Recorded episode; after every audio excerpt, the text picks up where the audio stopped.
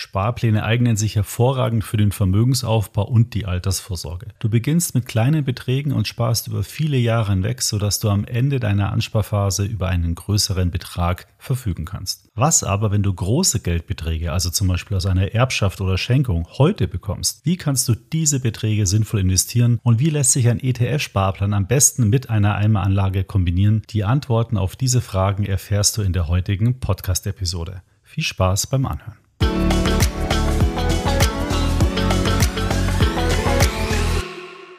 Steigen wir doch gleich ins Thema ein und befassen uns mal mit der Frage, was denn ein ETF-Sparplan überhaupt ist, also eine kurze Definition. Einen ETF-Sparplan kannst du dir vorstellen wie einen Dauerauftrag für den regelmäßigen Kauf von ETFs. Du definierst zum Beispiel 100 Euro und bei jeder Ausführung werden diese 100 Euro dann in deinen gewählten ETF investiert. So kannst du also über einen längeren Zeitraum, über Jahre, 10, 20, 30 Jahre, jeden Monat ETF-Anteile einkaufen und so über die Zeit ein richtig schönes Vermögen aufbauen.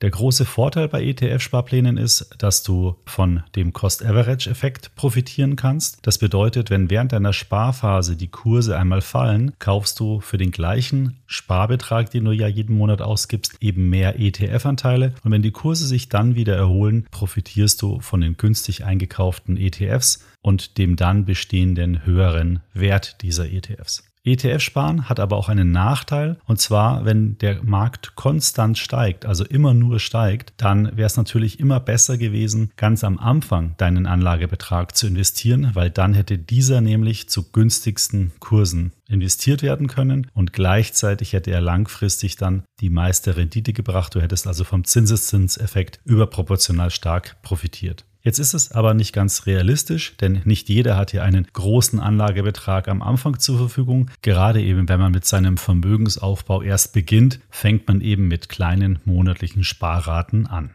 Die Frage nach der großen Einmalanlage stellt sich dann also gar nicht, weil das Kapital nicht verfügbar ist. Aber schauen wir uns die Einmalanlage trotzdem einmal an. Was zeichnet jetzt eine Einmalanlage aus? Zum einen stellen wir uns vor, du hast einen Anlagebetrag von 10.000 Euro heute auf dem Konto und du stellst dir die Frage, wie du den jetzt in ETFs investieren sollst. Lassen wir mal bei dieser Betrachtung die Frage außen vor, in was du investieren sollst. Dazu habe ich ja schon ganz viele verschiedene Podcast-Episoden gemacht. Bleiben wir nur mal bei dem Fakt, du willst also deine 10.000 Euro in ETFs investieren. Jetzt könntest du natürlich eine Kauftransaktion machen und die gesamten 10.000 Euro sofort in den Kapitalmarkt, in den ETF investieren. Das hätte einen großen Vorteil, wenn du nämlich gerade einen sehr niedrigen Einstiegszeitpunkt erwischt, dann profitiert dein gesamtes Kapital an dem danach folgenden Anstieg der ETF-Kurse. Wenn du aber einen schlechten Zeitpunkt erwischst, einen hohen Kurs, dann hast du das Problem, dass du nach der Investition womöglich nach unten fällst mit einer ETF-Anlage und einen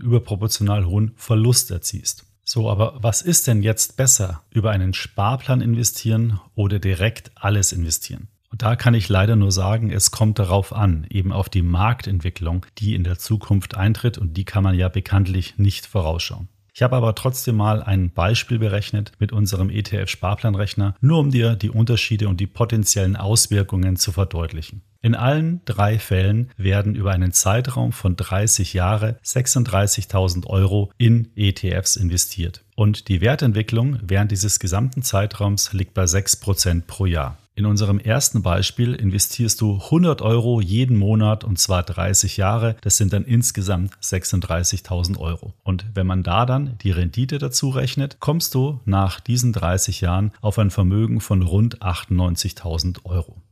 Im zweiten Szenario werden auch jedes Jahr 1200 Euro investiert, aber diesmal nicht in 12 Raten a 100 Euro, sondern in einer Rate a 1200 Euro. Wenn man dieses Szenario durchrechnet, werden eben auch 36.000 Euro eingezahlt. Nach 30 Jahren hast du aber ein Vermögen von rund 101.000 Euro. Also rund 3.000 Euro mehr, als wie wenn du es monatlich eingezahlt hast. Warum ist das so?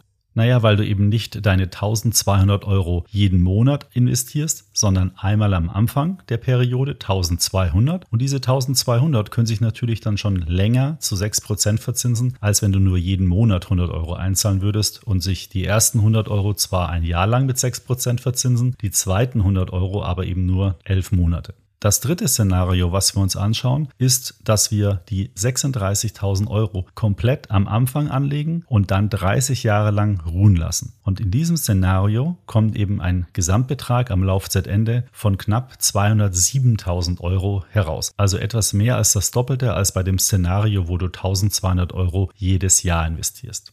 Wie gesagt, diese Beispiele entsprechen natürlich nicht der Realität, weil der Aktienmarkt ja nicht konstant 6% jeden Tag anteilig nach oben steigt. Aber trotzdem zeigen dir diese Beispiele, dass es eben einen signifikanten Unterschied macht, ob du jetzt monatlich investierst oder jährlich investierst oder alles auf einmal am Anfang investierst.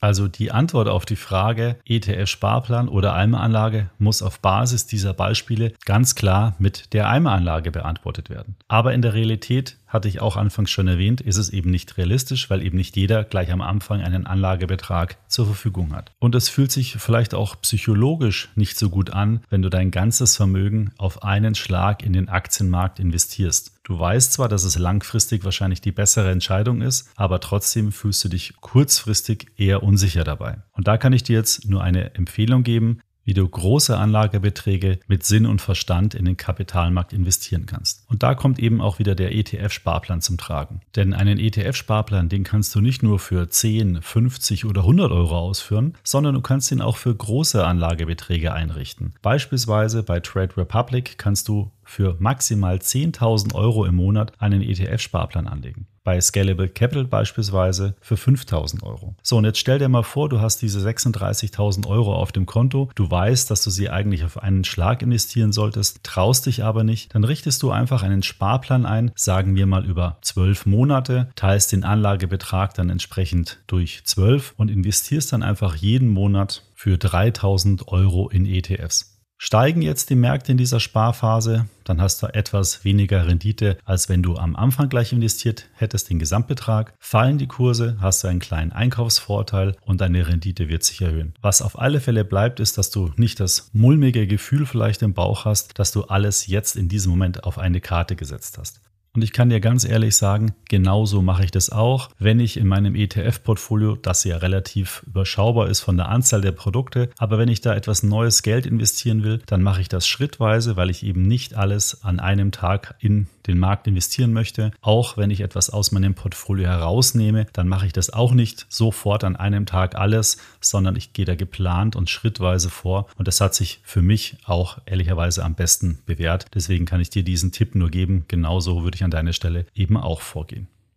So, das war's im Prinzip schon mit der Fragestellung ETF-Sparplan oder Eimeranlage. Ich finde es am praktikabelsten, über einen ETF-Sparplan zu investieren, auch größere Anlagebeträge. Hier kannst du dir dann, wie schon erwähnt, den großen Anlagebetrag einfach in mehrere kleine Happen aufteilen und diese dann strukturiert investieren. Dieses strukturierte Deinvestieren klappt übrigens auch mit Entnahmeplänen. Also wenn du heute schon einen größeren Anlagebetrag hast, dich aber mit dem Ausstieg nicht weiter beschäftigen möchtest, dann kannst du dir bei deinem Broker auch einen Entnahmeplan anlegen. Zu diesem Thema haben wir verschiedene Artikel auch bei uns auf der Webseite geschrieben. Die verlinke ich dir alle in die Show Notes. Da kannst du lesen, wie ein Sparplan funktioniert. Du kannst lesen, wie ein Entnahmeplan funktioniert. Und du kannst hier auch nochmal das Thema Sparplan oder Eimeranlage in einem Artikel nachlesen. Ich bedanke mich für deine Aufmerksamkeit. Ich hoffe, ich habe dir so ein paar Anregungen geben können für deine Geldanlage. Wenn dir der Extra ETF Podcast gefällt, bitte weiterempfehlen oder in der Apple Podcast App oder bei Spotify schön bewerten und kommentieren. Darüber würde ich mich wirklich sehr freuen.